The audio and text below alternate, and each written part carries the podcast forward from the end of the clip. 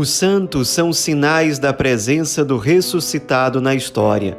Hoje, dia 28 de outubro, celebramos São Simão e São Judas Tadeu, apóstolos. Nossos santos de hoje eram, segundo os evangelhos, parentes de Jesus. Eles são citados, por exemplo, em Marcos capítulo 6, versículo 3, quando diz assim: Não é este o carpinteiro, filho de Maria, irmão de Tiago, José, Judas e Simão? Então, Judas e Simão são irmãos do Senhor. Isso significa, no contexto e na linguagem da época e do local, eles eram parentes próximos, muito provavelmente primos de Jesus. No caso de Simão, ele costumava ser chamado nos evangelhos de Zelote, para dizer que ele fazia parte de um grupo que tinha uma tendência política nacionalista e radical, totalmente contrária ao Império Romano. Tudo indica que ele largou o grupo dos Zelotes para ingressar no grupo dos discípulos do Cristo. Ele era, além disso, irmão de Tiago Menor, e há um relato antigo que diz que quando Tiago Menor deixou de ser o bispo de Jerusalém, foi exatamente Simão quem o substituiu. É importante que a gente não confunda esse Simão com Simão Pedro, que é o primeiro entre os doze apóstolos. No caso do Evangelho de Marcos, Simão é mencionado não como Zelote, mas como cananeu. Provavelmente porque o nome cananeu era muito odioso para os romanos em geral. Então, talvez Marcos, para evitar conflitos, trocou o nome de Zelote, o adjetivo de Zelote, por cananeu. Aliás, é bem possível que Simão e Judas estivessem presentes no episódio das bodas de Caná e tenham conhecido Cristo exatamente ali. Há inclusive um relato antigo que aponta Judas como sendo o noivo daquele episódio, mas nós não temos certeza nenhuma quanto a isso. É simplesmente um relato antigo. No caso ainda de Simão, nós não sabemos praticamente nada sobre o apostolado dele depois do Pentecostes. Há lugares que relatam que ele esteve ali, é o caso de Veneza, por exemplo. O pessoal de Veneza, na Itália, diz que São Simão passou por lá evangelizando. Há inclusive uma igreja em homenagem a isso, que é a igreja de São Simão Pequeno. Há um relato que diz que ele foi martirizado, crucificado por alguns judeus mas também não é uma certeza. No caso de São Judas, ele é chamado de filho de Tiago, o que significa que ele era filho também de Maria de Cleofas, sobrinho, portanto, de Nossa Senhora.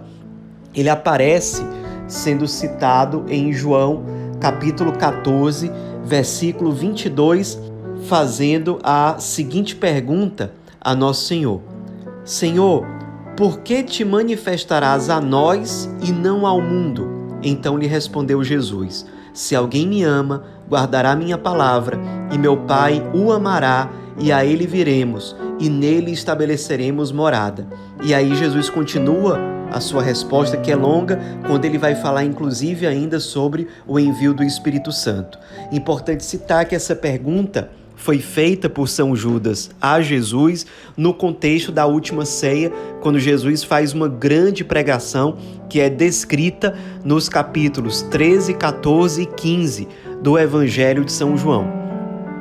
São Judas há relatos que dizem que ele chegou a evangelizar depois de Pentecostes por várias regiões, entre elas a Síria, a Mesopotâmia, a Armênia e até mesmo outros lugares. Segundo o relato de um historiador antigo chamado Nicéforo, ele foi martirizado em Edessa, que é uma cidade que provavelmente fica onde hoje é a cidade conhecida de Beirute. Na época do imperador Carlos Magno, ou seja, começo do século IX, as relíquias de São Judas foram levadas para Roma e estão hoje em dia lá na Basílica de São Pedro, no Vaticano. Importante citar também que São Judas escreveu uma carta de vinte e poucos versículos que está presente no Novo Testamento, uma carta que foi dirigida a cristãos judeus da Palestina logo antes da destruição da cidade de Jerusalém pelos romanos. E os grandes temas dessa carta de São Judas são o alerta em relação aos falsos doutores que induzem os fiéis ao erro e a exortação quanto à falta de uma fé autêntica, uma fé cristã de fato genuína. Vale a pena de fato ler, conhecer a carta de São Judas Apóstolo. Ele se tornou na prática um santo bem popular, bem mais do que São Simão, principalmente porque no século XIV houve uma revelação privada de Nosso Senhor a Santa Brígida da Suécia, em que Jesus revelou a ela que havia confiado a São Judas Tadeu a intercessão por causas urgentes e impossíveis. Então, quando essa notícia se espalhou, claro, as pessoas passaram a se apegar muito a São Judas Tadeu e até hoje há várias igrejas no mundo inteiro, em todos os continentes, que são dedicadas a ele porque o povo em geral passou a ter essa imagem de São Judas Tadeu como um santo a quem nós podemos recorrer para nos ajudar em causas urgentes e aparentemente impossíveis. São Judas Tadeu, há relatos que dizem também que ele era tio dos apóstolos Tiago, no caso aí Tiago Maior, e João, João apóstolo e evangelista.